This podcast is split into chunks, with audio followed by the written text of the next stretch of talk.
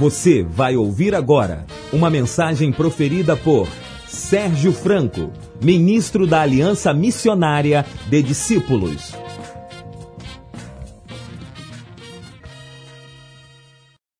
Bom dia, amados. Pai seja com todos vocês. Em nome de Jesus. Como alguns já sabem, próximo mês de março, no carnaval, nós vamos estar aqui com, com todos os solteiros e também com alguns casados, eu penso, para falarmos sobre a expansão, o avanço, aquilo que Deus tem colocado no nosso coração acerca do nosso Estado. O Estado do Rio de Janeiro possui 92 municípios. E esses municípios, alguns, nós já temos presença nele, como Teresópolis, por exemplo. E nós oramos por algumas cidades aqui, antes antes dessa tragédia toda. E uma das cidades que a gente colocou na nossa lista foi Friburgo, ou Nova Friburgo, como alguns chamam, né?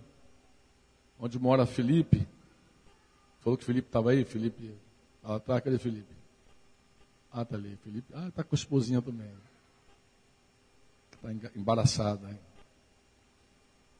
E nós havíamos colocado, fiz contato com o Felipe antes da tragédia, para pegar informação, porque uma das cidades era Nova Friburgo. Que nós pensamos que com a nossa juventude, com aqueles que são jovens, aqueles que são jovens há mais tempo, né? A gente pode, em nome de Jesus, tomar o, esse estado para o Senhor. São 92 municípios e alguns desses municípios nós já temos presença. É possível que alguém diga, Franco, mas em cada cidade dessa já tem igreja evangélica. É verdade. É verdade. É, é, em cada cidade dessa tem igreja evangélica. Mas o nosso problema não é evangélico ou católico. A gente não tem. A gente não se pressiona com nenhum movimento, nem evangélico, nem católico. A gente quer saber se cada cidade dessa tem discípulo de Jesus. Porque Jesus não nos mandou fazer evangélicos, nem católicos. Jesus nos enviou a fazer discípulos. Esse, essa é a ordem de Jesus que eu quero ler com vocês mais uma vez aqui no Evangelho de Mateus.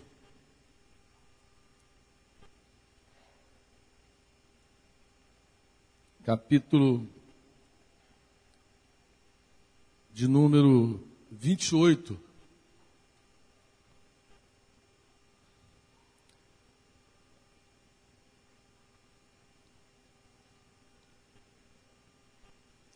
Mateus capítulo 28.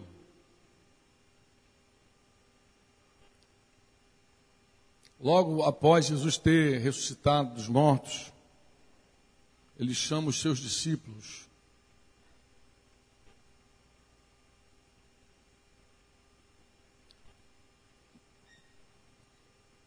Eu vou ler do versículo 16, ao invés de 18 em diante, vou ler do 16 para vocês entenderem realmente quem estava ali.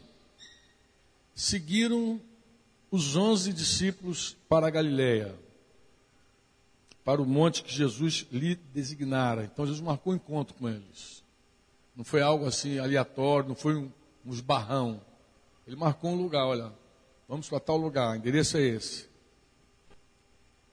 E quando viram o adoraram, mas alguns duvidaram, ou seja, só haviam onze, alguns ainda duvidaram, né? A gente no meio dos onze estava meio, será?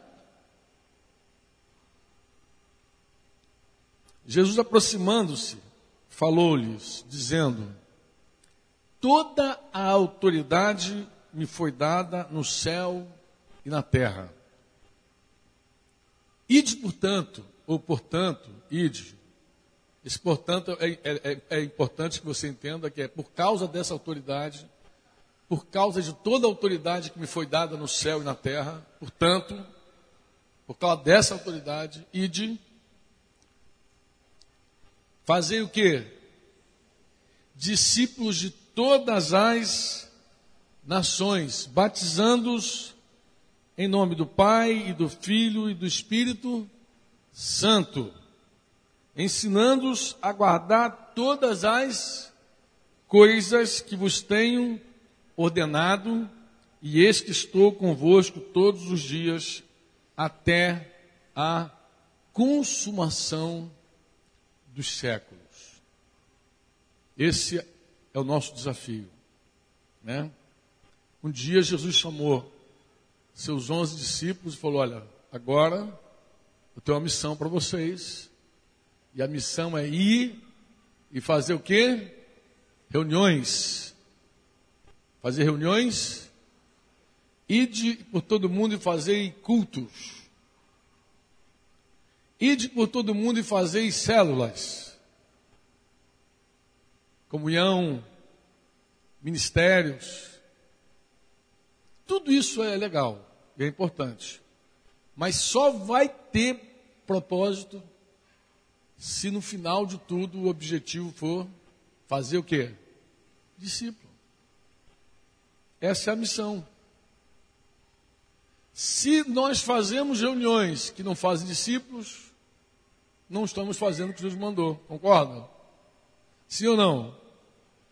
Se nós nos juntamos e fazemos células maravilhosas, mas não produz nenhum discípulo, a gente não está fazendo o que Jesus mandou ainda. Eu sei que isso parece coisa de gente neurótica. Esse cara é chato pra caramba, só fala isso. Eu, eu tive uma reunião recentemente, um grupo de de irmãos se juntaram numa pequena assembleia para conversar sobre assuntos da igreja, uma igreja fora aqui do Rio de Janeiro. E um dos planos dos irmãos era fazer uma reunião geral naquela cidade para poder atrair gente. Um dos irmãos lá tomou a palavra e falou: Olha, Franco, a cidade aqui é uma cidade muito religiosa, cidade as pessoas só vão chegar se tiver um prédio, um lugar chamado igreja. Se não tiver, não vem ninguém. E falou assim, muita. E eu, com todo respeito, falei: olha, querido, eu discordo de você, não creio como você pensa, mas não vejo nenhum problema em ter um prédio. Mas eu estive com a liderança dessa igreja aqui peguei o relatório financeiro de vocês de dezembro. Sabe quanto entrou em dezembro, 50 reais. Como é que vocês esperam com 50 reais fazer reunião geral? Alugar prédio? Como é que é isso? Não, é possível que alguém diga assim, não, mas agora, se a gente for alugar, eu boto dinheiro. Não. Se você vai dar dinheiro porque você está vendo alguma coisa, você não está dando dinheiro. Quem dá dinheiro naquilo que vê, não está dando, está administrando através de outra pessoa.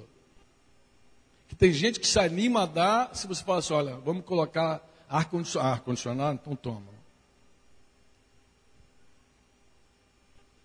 Vocês não são fiéis no mínimo, no básico. E pior, sabe é o pior da história?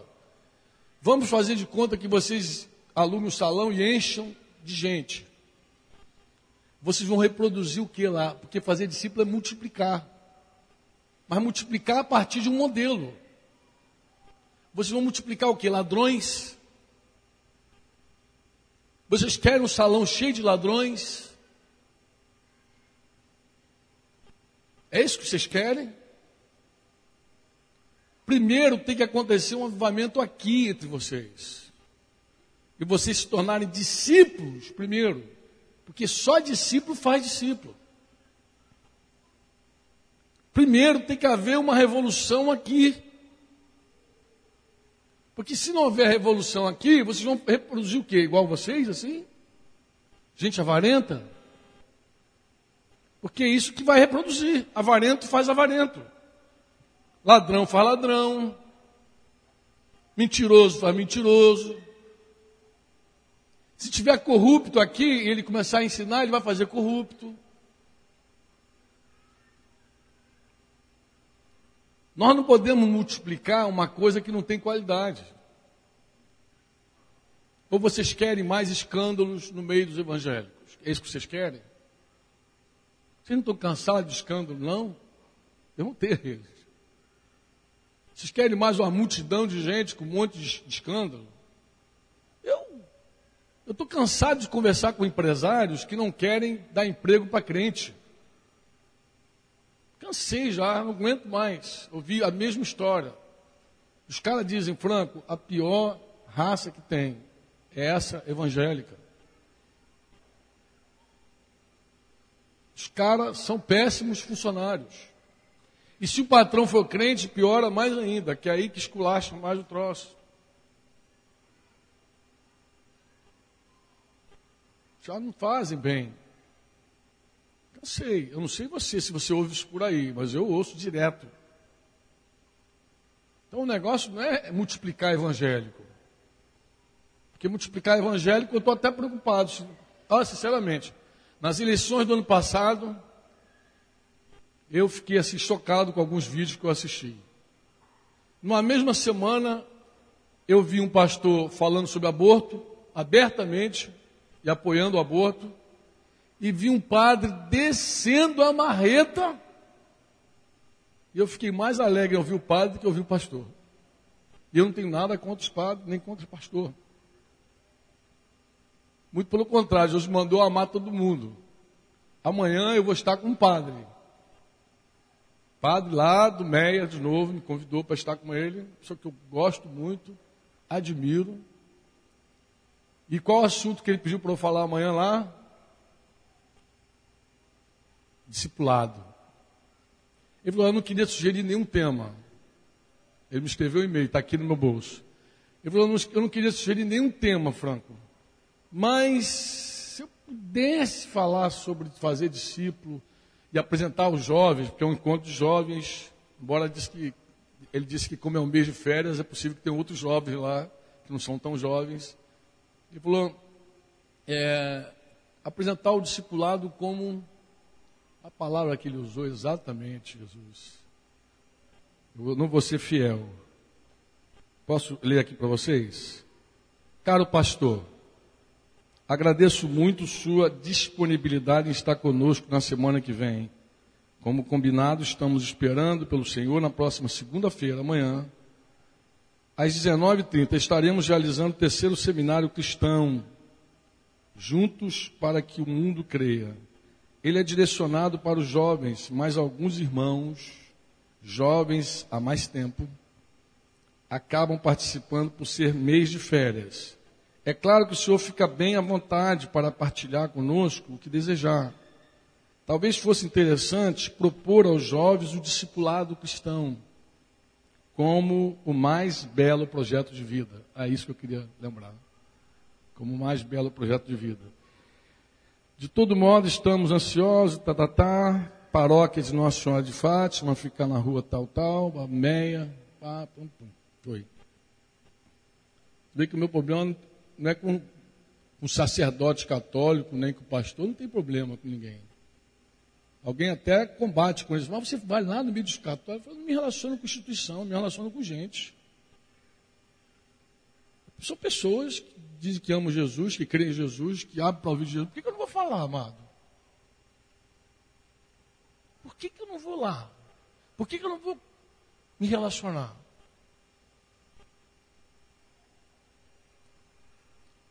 Fala em discípulo. O discípulo de Jesus que se levantou para falar no Pentecostes foi Pedro. Quantos se lembram disso? Levantou e esclareceu o que estava se passando. Porque às nove horas da manhã, o povo foi tomado de uma alegria, de um fogo, e começaram a falar em outras línguas, um alvoroço que as pessoas que passavam julgaram que aquela manifestação era manifestação de gente bêbada. Os caras falaram assim, olha, os caras estão embriagados.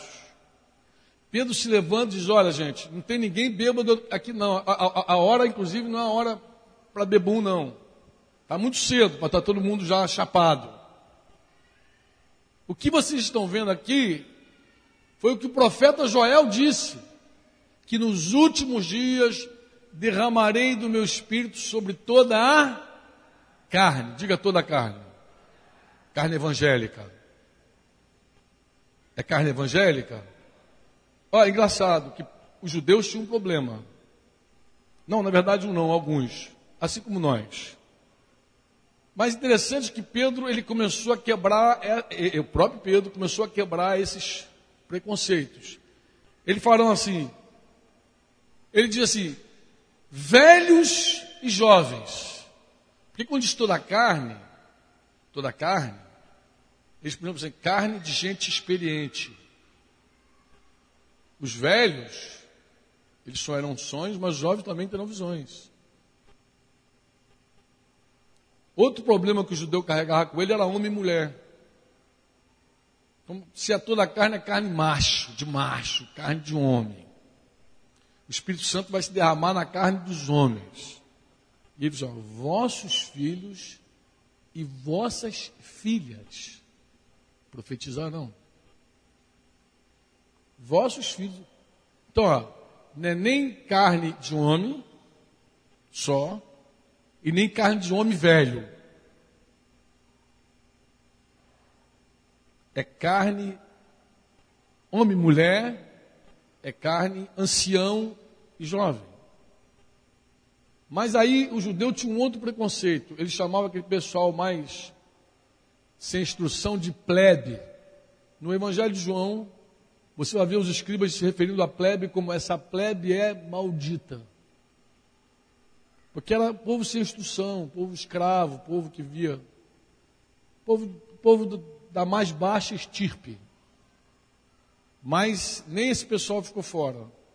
A profecia diz assim: até sobre os meus servos e as minhas servas derramarei do meu espírito naqueles dias e profetizar. Não, então não fica ninguém fora. Não tem classe social, não tem idade e não tem sexo. O Espírito Santo é para quem? É para quem? Não ouvi. Para quem? E por que que Pedro então não quis entrar na casa de Cornélios? Isso era para todos.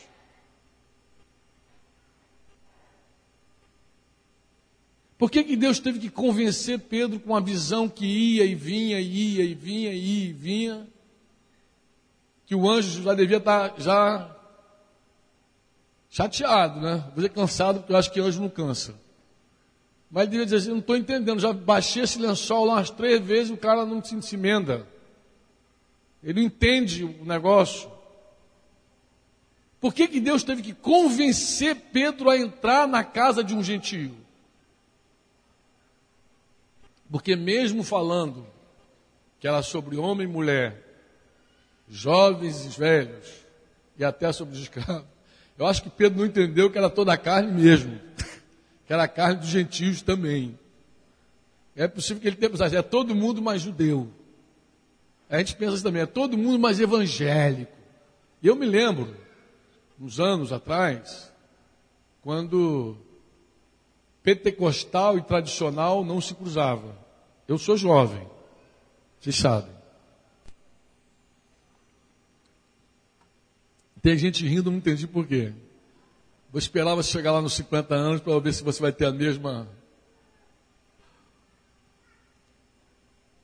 Mas eu, quando garoto, eu me converti assim, não tão garoto quanto Claudinho, que ele sempre é garoto nas histórias dele, né?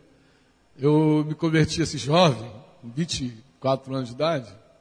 Mas quando eu me converti, havia uma cisão entre evangélicos tradicionais e pentecostais. Mas eu tenho amigo, filho de pastor, que ele dizia o seguinte: na casa do meu pai, meu pai dizia para mim: olha, cuidado com os pentecostais, é o primeiro da lista, o diabo, o diabo vinha depois. Falou, que o diabo vinha depois dos pentecostais. Primeiro dos pentecostais, depois do diabo. Estão rindo? Mas o nosso saudoso e amado Hélio Maurício Brum, que partiu para o Senhor no ano passado, no ano retrasado, né? Foi passado, novembro. Foi retrasado, 2009. Puxa vida, passou rápido o tempo. Hélio Maurício Brum dizia que no tempo que ele era mais jovem, isso já tem muito tempo, um rapaz de uma denominação pentecostal se relacionar com uma moça de uma denominação tradicional era julgo desigual.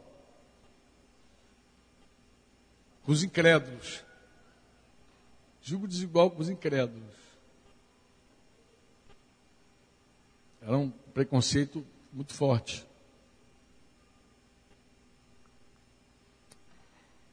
O discípulo de Jesus, ele não tem rótulo. E daí a dificuldade, às vezes, de explicar de que igreja você é. Qual é o nome da tua igreja? Eu vou falar aqui abertamente, olha, irmãos. Vou falar em nome de Jesus, em nome do presbitério também, porque eu sei exatamente o que esses homens pensam. Esse negócio de igreja Atos, comunidade Atos, sei lá o que, que tem na tua cabeça. Amado, não tem nada a ver com a gente, tá? Nós não inventamos esse negócio, não. Tem irmão que até gosta, mas a gente não gosta disso. Quem nós somos? Nós somos a igreja de Jesus que se reúne no sítio Monte do Santíssimo. E se o cara insistir muito contigo, vai perguntar de que igreja você é, você pergunta, qual é a tua? Ele, é a tal, eu sou dessa. Eu sou da mesma tua, da mesma família. É o pai, é um só, os irmãos é tudo uma turma só, é uma família só. Porque discípulo não é religião. Fazer discípulo não é vamos fazer uma congregação diferente para nós. Eu estou explicando isso para você não pensar assim, nós queremos ir a Friburgo, botar lá a comunidade de Atos que não tem. Eu não estou falando isso, amado. Eu não estou falando isso. Se a gente chegar lá em Friburgo, lá encontrar vários irmãos comprometidos com Jesus, que discípulo tem uma marca. E uma das marcas do discípulo é não ser partidarista. Uma das marcas do discípulo é não ter rótulo. Mas como é que se identifica o discípulo? Não, o discípulo ele tem uma essência, realmente tem, está certo. Falava hoje cedo sobre isso. Ele normalmente ele tem uma relação com quem discipulou ele. E isso não dá para mudar, tá, irmão? Quando os da parte de Tiago chegaram, Pedro ficou meio estranho, né? Pedro virou judeu rapidinho quando viu os discípulos de Tiago chegarem. Por quê? Porque os discípulos que andavam com Tiago refletiam Jesus através do entendimento e da vida de Tiago. Porque isso é fazer discípulo. É multiplicar a vida de Jesus em você no outro. Então, o entendimento de Cristo, a visão de Cristo, a vida de Cristo, a tua, a tua intimidade com Cristo se reproduz numa outra pessoa. Quantos me entendem pode dizer assim, amém? Amém? Então não dá para você ser diferente do teu discipulador. Eu até entendo isso, acho a mais natural possível. E, e, e, o discípulo, às vezes, ele não imita só as coisas de Cristo, não. Ele imita a maneira como o discipulador fala, a, a, a, a maneira como o discipulador faz algumas coisas. Né? Hoje as irmãs falavam que às vezes aprende coisas da casa com a discipuladora, assim, a forma como arruma coisa, como coloca a mesa. E o pessoal diz, ah, fulano fazia isso. Não tem nenhum problema, natural isso aí. O discipulador está multiplicando. É, mas claro, a essência não é multiplicar hábitos apenas. Hábitos que eu digo de arrumar, de fazer, não. Mas a essência é multiplicar a vida de Jesus. É o que eu tenho de Cristo, eu quero que o outro tenha. Nem igual medida, não. É mais do que eu. É igual um pai que tem um filho. O pai tem um filho, ele quer que o filho cresça e seja maior do que ele. Então ele investe na educação do filho. Ele paga a escola para o filho. Quando não pode pagar, ele se esforça para que o filho estude da melhor escola. Ele acompanha, a mãe vai lá, ensina o filho a estudar, e anima, e motiva, e educa, e dá exemplo, e corrige, porque ele quer um filho maior e melhor. Mas é filho. E o discipulado é assim. O discipulado a gente querer ver o outro maior e melhor. Quantos me entendem?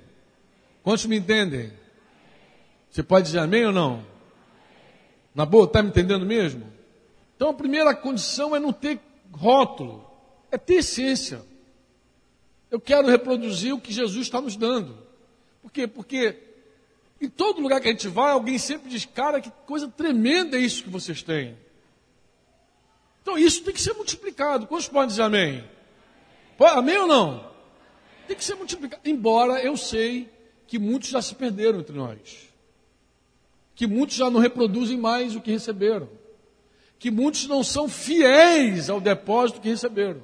Eu sei por quê. Porque eu encontro gente. Eu me relaciono também. De vez em quando eu sento com alguém, converso e vejo que já negociaram os princípios de Deus para abrir a porta do reino, para facilitar a vida de alguém. E se você é um pouco mais exigente, o outro fica até santo demais.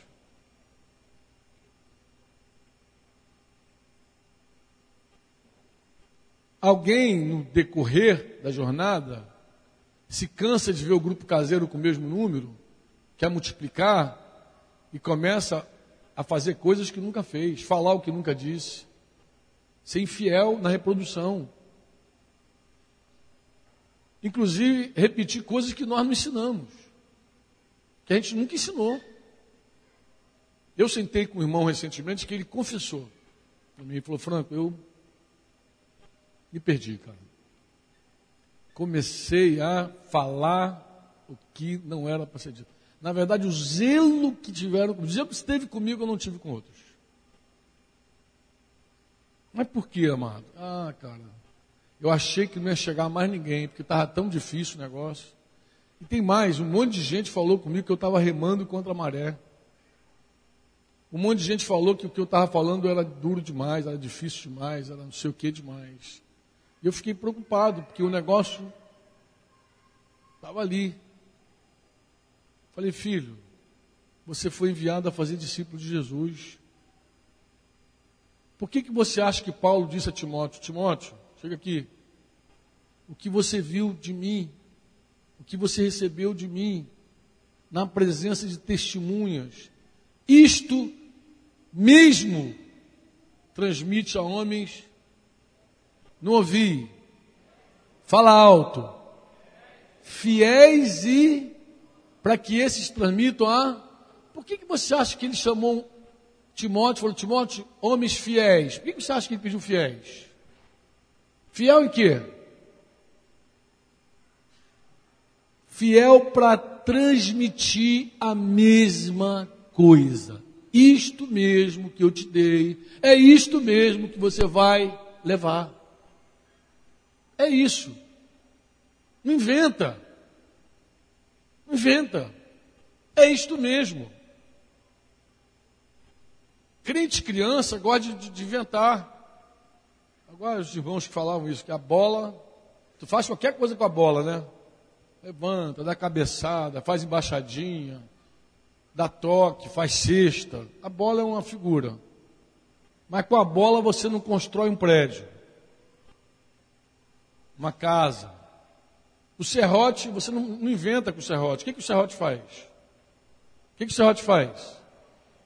Para lá, para cá, para lá, para cá, para lá, para cá, para lá. E o martelo? As ferramentas são assim, não, não inventa. Se você ficar fazendo malabarismo com o martelo, o martelo não vai pregar. Assim é a palavra de Deus. A palavra do Senhor é aquilo. E acabou, não tem que inventar. Mas quando não dá resultado? Não dá resultado quando não se pratica, irmão. Não dá resultado quando não se vive. Ó, quando não se pratica, você nem guarda a palavra. Nem guarda. Vamos ouvir o que Jesus falou para os discípulos aqui de novo. Ensinando, versículo 20, a guardar todas as coisas que vos tenho ordenado. De novo, ensinando a guardar o que? Todas as coisas que vos tenho o que? Ordenado, e eis que estou convosco todos os o que, que Jesus está falando para aqueles homens? Olha, rapaziada, o que eu falei com vocês, tudo que eu te ensinei, é isso que você vai fazer. Você vai ensinar o outro a. Vai ensinar o outro o quê? A saber? É a saber? Ensinar o outro a quê? Como é que se ensina a guardar, amado? Como é que você acha que se ensina alguém a guardar? Eu estava lá no Chile há vários anos atrás e uma irmã disse assim: Ah, Franco, ela estava preparando o almoço e disse: Ah, eu não consigo guardar os versículos da Bíblia. Na verdade, eu não consigo guardar a palavra de Deus. Eu falei: Olha, versículo, capítulo, eu também não guardo, não. Eu não tenho essa memória de dizer capítulo tal, versículo tal, vai lá, eu não consigo. Mas eu sei que está lá. Eu lembro da palavra e tem palavra que eu sei até capítulo e versículo. De tão forte que ficou na minha vida. Mas, conversa vai, conversa vem, eu perguntei a ela como é que fazia aquele peixinho, aquele peixinho que ela estava servindo. Ah, ela me deu uma aula. Ah, pega o pescado e pá, pum, pum, pum, pum, pum. Terminou, falei, a senhora não precisou de receita? Ela, como é que eu vou pegar receita de algo que eu faço sempre? Eu falei, assim é a palavra de Deus, irmão. Quando você faz sempre, tu não precisa nem saber onde está o versículo o capítulo, você faz sempre. Você vai dizer, ó, é assim que está escrito. Isso é o que Deus falou. Ensinar a guardar, irmão, é ensinar a viver. É ensinar a fazer. É ser chato mesmo, insistente mesmo com o discípulo. Só ouvir no grupo não está fazendo nada. Ensinar a guardar é acompanhar o cara. É marcar em cima, igual aqueles back baiano. Se... Mas meu discipulador é chato. Ele é chato porque ele pode, de repente, estar tá te ensinando a guardar. Desculpa, tá tão assim. Mas eu estou tentando explicar o que a gente quer fazer. Discípulo. Discípulo. Eu sou de um tempo, vou falar assim, sou de um tempo, porque agora tem gente que é desse tempo também, que quando o discípulo era muito enrolado, muito enrolado financeiramente, ele ficava sem nenhum cartão de crédito. Tudo confiscado, a bem, a bem, a bem dele. A gente pedia assim, irmão, por favor. Eu tinha uma gaveta lá no meu escritório que eu já abri e falei assim, deposita ali, irmão, os cartões todos. Ele, ele sabia que ele não, não podia usar aquilo, que era uma ferramenta perigosa para ele. Quando você estiver aprendendo a andar, quando você aprender de verdade a controlar suas finanças, aí tu volta aqui e resgata esses cartões. Agora, meu filho, você não pode ter nada. Nem talão de cheque, nada, tu é enrolado. Alguém pode achar isso um absurdo de exagero. Mas como é que você ensina alguém a guardar se entrar nesses detalhes da vida. Ensina a guardar, ensinar a viver, a praticar. É abrir alguns detalhes importantes, abrir, conversar sobre coisas íntimas. Quantos me entendem? Mas para para pensar, irmão. Como eu vou ensinar todas as coisas que Jesus ensinou se eu mesmo não tenho depósito nenhum na minha vida? Eu mesmo não sei nada. O que, que eu vou dar? O que, que você vai dar se você não tem praticado? Como se ensina alguém quando você mesmo não pratica? Eu, eu, eu penso que é assim. O cara chega e diz, olha, cara, eu estou meio arrebentado, eu também não faço não, mas acho que é por aí que a gente tem que ir. Tá bom. Eu acho que uma vez ou outra você fazer isso é legal. Mas em todas, meu irmão, é ruim. De repente você, existe um desafio que você também quer alcançar junto. Tá legal um. Mas você não tem nada que você seja modelo para ele. Modelo para ele de fé, de fidelidade. Nada. Não é possível, pô. Porque se você não é modelo de nada, aí eu posso te garantir, você não vai formar nada. Você não pode ensinar alguém a guardar uma coisa quando você nem aprendeu a guardar. Quando você não tem. Você não tem. Você só pode ensinar alguém a guardar quando você tem. E sabe qual é o pior de tudo isso, irmãos? é que tem gente que já sabe que tudo que eu estou falando aqui é real, é verdadeiro, porque já viveu, já praticou, já fez discípulo e hoje está num caminho todo torto, ruim, e não tem guardado mais, não sabe o que é multiplicar, já largou o caminho, já aceita qualquer coisa. E aí, antes da gente ir para Friburgo, para Teresópolis ou para qualquer outro lugar, a gente tem que voltar para dentro de casa. E fazer discípulo aqui nesse sítio. Santíssimo, Campo Grande, Santa Cruz, onde gente está aqui espalhado. Fazer discípulo. Foi a ordem de Jesus. Fazer discípulo. Multiplicar a vida. O que se alcançou. O que se tem. Eu perguntei para aqueles irmãos que eu falei, irmãos, vocês gostariam de ver vocês multiplicados por mil? Olha para a vida de vocês, francamente. Olha, francamente. Porque fazer discípulo é isso. Fazer discípulo é você multiplicar aquilo que está ali. Jesus pegou e se multiplicou nos onze lá. E agora falou: tudo que eu depositei em vocês, tudo que eu ensinei a vocês, agora vocês ensinam os outros a viverem, a guardar tudo, tudo. Todas as coisas que eu vos tenho ordenado, tudo. Vai lá. E nem sempre o bom discipulador é o bom pregador. Às vezes o pregador é bom, mas como discipulador é péssimo.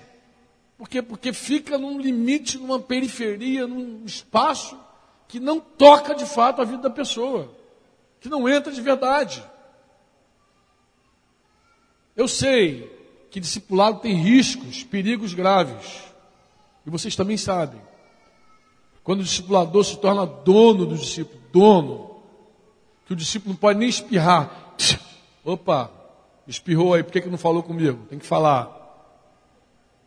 Eu sei disso.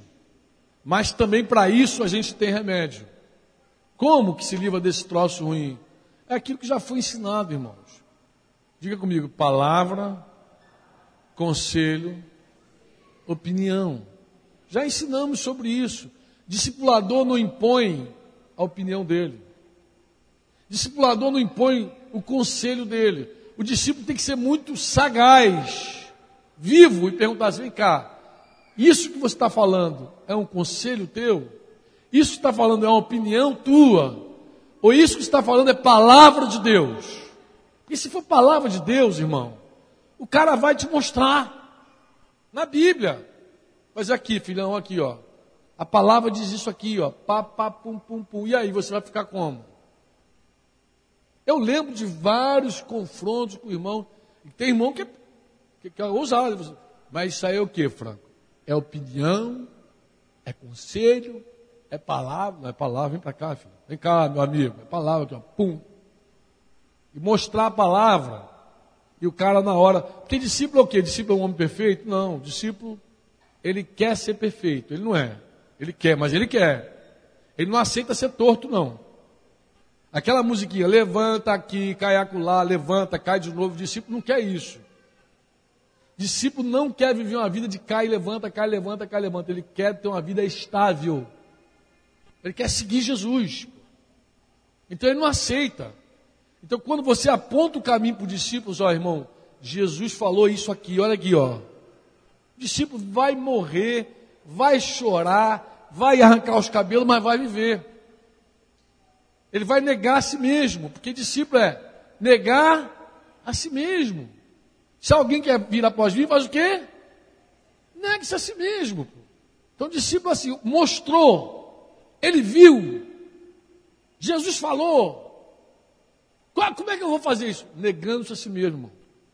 É uma escolha. Escolha, diga escolha. Diga escolha. Como é que você escolhe? É só com a boca que você escolhe? Ah, eu quero ser discípulo. Puxa. Quantos discursos você já ouviu assim? Já alguém dizendo assim?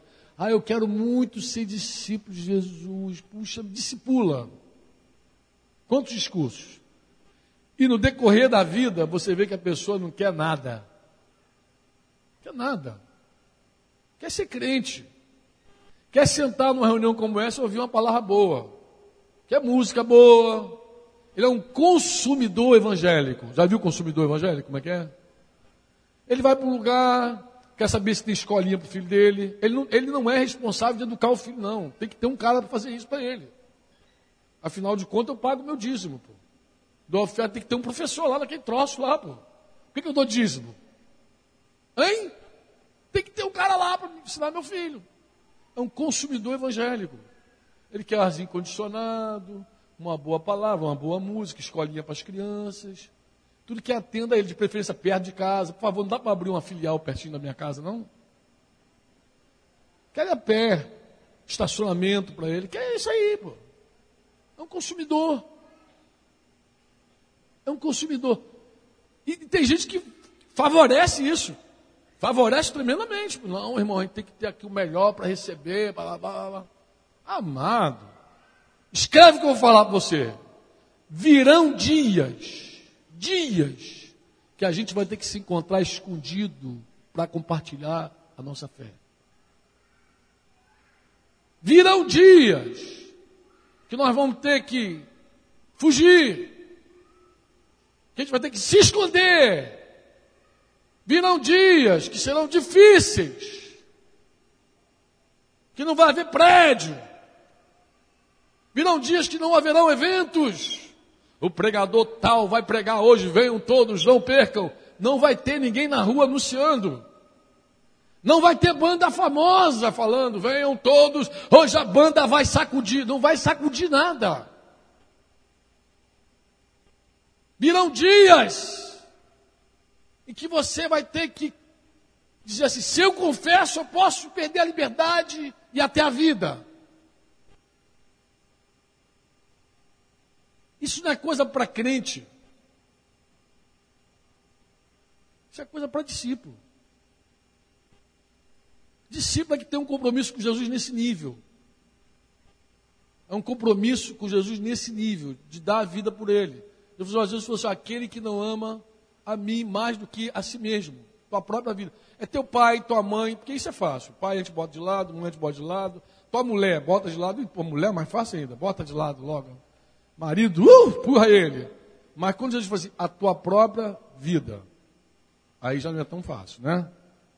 Todo mundo a gente botou, aborreceu todo mundo. Mas tem que aborrecer a própria vida. Diga a própria vida. Diga aborrecer a própria vida. Diga aborrecer a própria vida. Aí não é tão simples quanto aborrecer a mulher, o marido, o pai, a mãe. Discípulo é aborrecer a própria vida. Jesus é o primeiro Jesus é o primeiro. É o primeiro amor. Jesus é o primeiro. Discípulo só vê isso. Não é um cara certinho, não é um cara arrumadinho, nem perfeitinho. Mas é o que ele persegue. Ele quer o amor dele primeiro. Então não, não é um consumidor evangélico. O discípulo não é consumidor evangélico. A gente não vai espalhar pela cidade em busca de consumidores evangélicos. Porque a gente não vai ter dinheiro para competir com as estruturas que existem por aí. A gente não vai ter dinheiro, bala na agulha para competir. A gente não vai competir. A gente não está atrás disso. A gente quer gente que ame Jesus acima de tudo. A gente vai em busca desse pessoal. Tem esses malucos por aí. Sabia que tem esses doidos por aí que amam Jesus sobre tudo? Eu sou pastor há mais de 20 anos. Tem gente que está me ouvindo aqui que já foi jovem quando eu era pastor de jovens. E talvez você vá ouvir de novo que eu já falei há muitos anos atrás. Talvez você recorde o que eu vou dizer.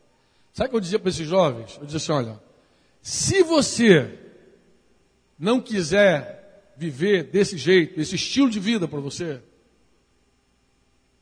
em algum lugar, algum maluco alguma prostituta, algum drogado, algum ladrão, algum bandido, vai ouvir esse negócio e vai crer e vai querer viver.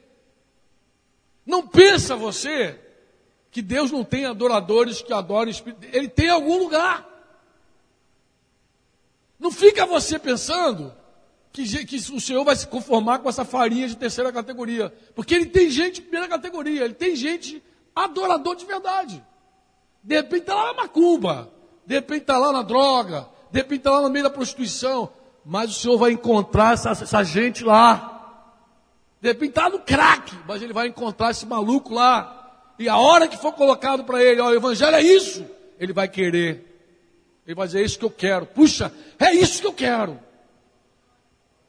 Não quero outra coisa, quero só isso. Eu disse isso para a juventude muitas vezes, falei, falei você pode desprezar agora. Quer viver essa vida de promiscuidade, agarra-garra, furunfa, sexo, pode viver essa porcaria. Mas Jesus vai encontrar um adorador que vai viver para ele. Ele vai pegar um maluco desse todo arrebentado, estrupiado, vai alcançar ele e o cara vai querer ser santo. Olha que doideira. Ele vai radicalizar. Esse cara é maluco, radical, santo. É isso que eu quero, ser santo. Acabou. Como é que é o negócio? Você dá o caminho e anda. Porque o Senhor tem esses malucos por aí. Eu acho que para provocar zelo em nós. Para nos botar com ciúmes. Diz, ó, vocês não querem viver, mas eu tenho quem quer. Eu tenho gente que quer viver. E é atrás dessa gente que a gente vai. É atrás dessa gente que a gente vai. E essa gente que a gente quer. É, é gente que quer ser discípulo de verdade de Jesus.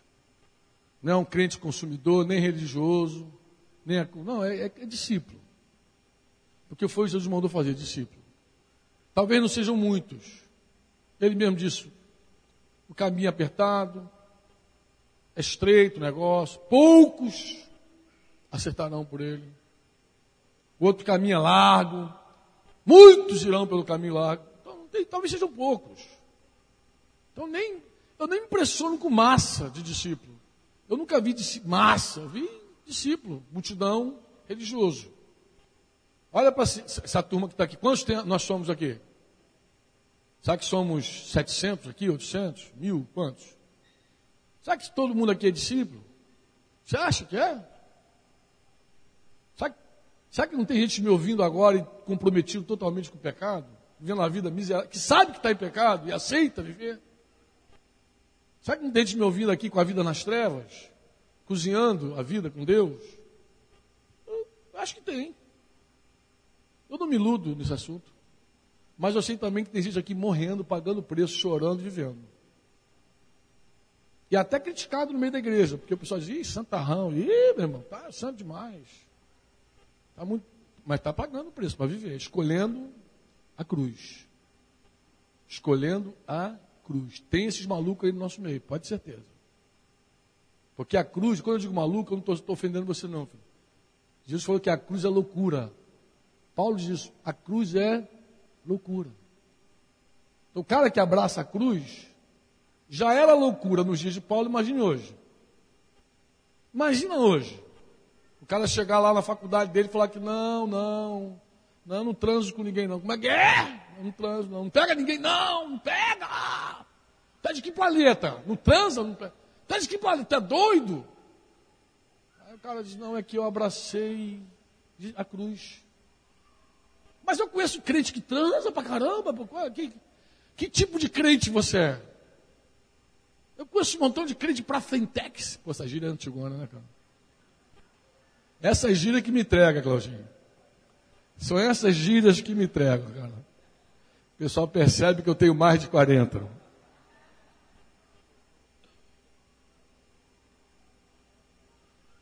Eu conheço crente de tudo que é jeito. Dá nó e pingo de éter. Aí o cara vai lá, não aceita o suborno, e diz assim, mas peraí, por que, que tu não vai aceitar? Eu sou cristão. Ué, mas tem pastor que aceita, como é que tu vai agora ser melhor que o pastor, cara? Por favor, né? Tu não é melhor que o pastor, né, bichidão? Bichitão santo. É assim. É o tempo todo assim. É assim ou não é assim? É ou não é? É ou não é? É. Se bobear até irmão do teu grupo caseiro vai dizer, ah, tu tá demais. Pô, cara. Tá querendo ser santo demais, meu. Vai, vai, pega menos aí, menos. Seja menos santo. Para que ser tão santo? Para que ser santo?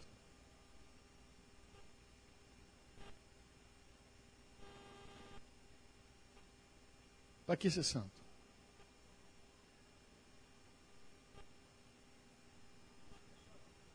Oi? Só Bíblia Pô, tu não tem outro assunto, não, só Bíblia. Tu, tu já vai para a Bíblia de novo. Já teve, ó, teve um irmão que teve a capacidade, a ousadia de um dia tratar o assunto comigo falar, olha, vamos conversar, mas sem Bíblia.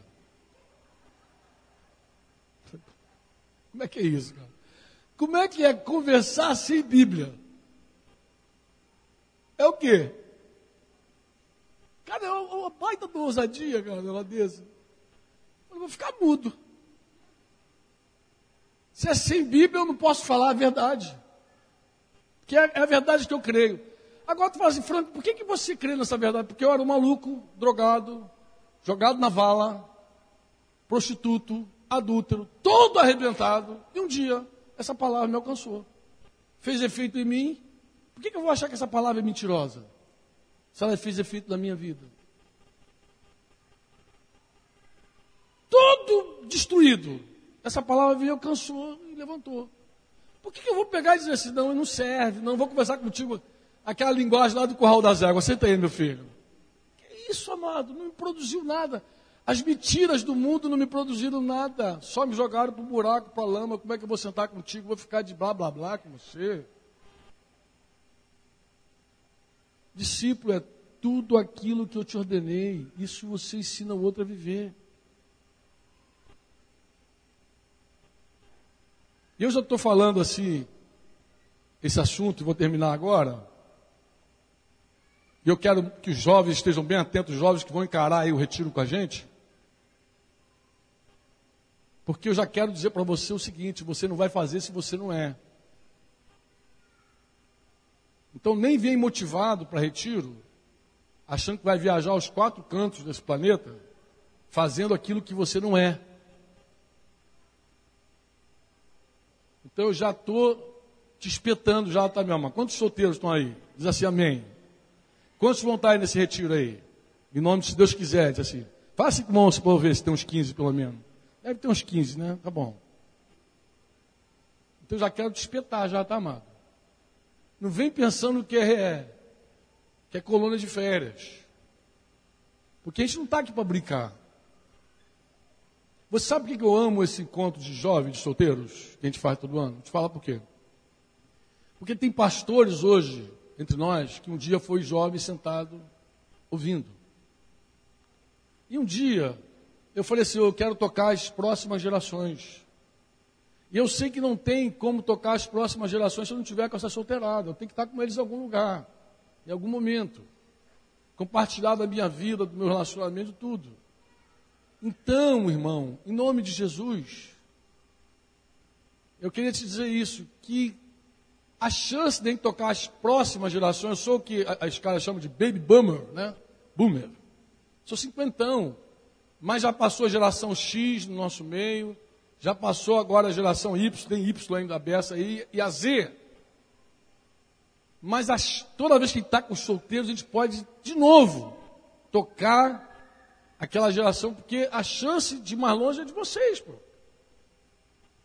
De viverem mais.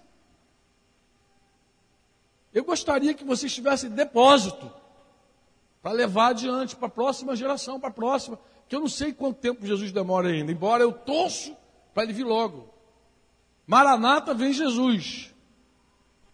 Eu queria muito que ele viesse logo, pronto. Mas eu fico muito dividido. Porque da mesma maneira que eu quero que Jesus volte, eu fico assustado. Eu olho para o profeta lá dizendo que o dia do Senhor será terrível. Eu disse, por que, que vocês estão alegres? O dia do Senhor vai ser terrível. Imagina o dia do Senhor, vai ser terrível. E eu fico pensando, com a classe de crentes que a gente é hoje, se a gente vai aguentar o dia do Senhor, se a gente vai glorificar o dia do Senhor. Então é isso. Eu espero que o Senhor nos molde, nos transforme, nos amadureça, nos faça discípulos e nos multiplique, em nome de Jesus. Quantos podem dizer amém? Com o evangelho do reino de Deus sendo pregado de verdade as pessoas se comprometendo de verdade, seriamente, gente entregando a vida por Jesus de verdade, de todo o coração. E aí, se a gente vai lá em Friburgo, ou em Barra Mansa, ou em Casimiro de Abreu, as cidades que a gente pensou, Itaguaí, lugares onde a gente não tem se a gente encontrar lá um, um camarada que se diz evangélico, católico, sei lá qual é o nome dele, mas se ele ama Jesus e quer tudo com Jesus, é esse que a gente quer. É esse que a gente quer chegar lá e compartilhar o depósito que Deus tem nos dado. E dizer, olha, multiplica isso em nome de Jesus aí na tua cidade. Faz isso. Multiplica o que você tem recebido. Porque Friburgo, lá onde estão meus irmãos, não precisa só de pão, de água, de fralda, de leite. Mais que tudo isso, eles precisam do reino de Deus chegar naquele lugar. É mais do que isso. Não dói, não, você saber que mais de 600 pessoas morreram e você não sabe quantos irmãos de verdade podem ter ido para o Senhor ali? Quantos incrédulos foram ceifados? Não dói de você, não? Não dá um tremozinho por dentro, dá uma angústia? Dá ou não? Dá ou não dá? Então, mas para isso, mudar esse quadro, a gente tem que ir.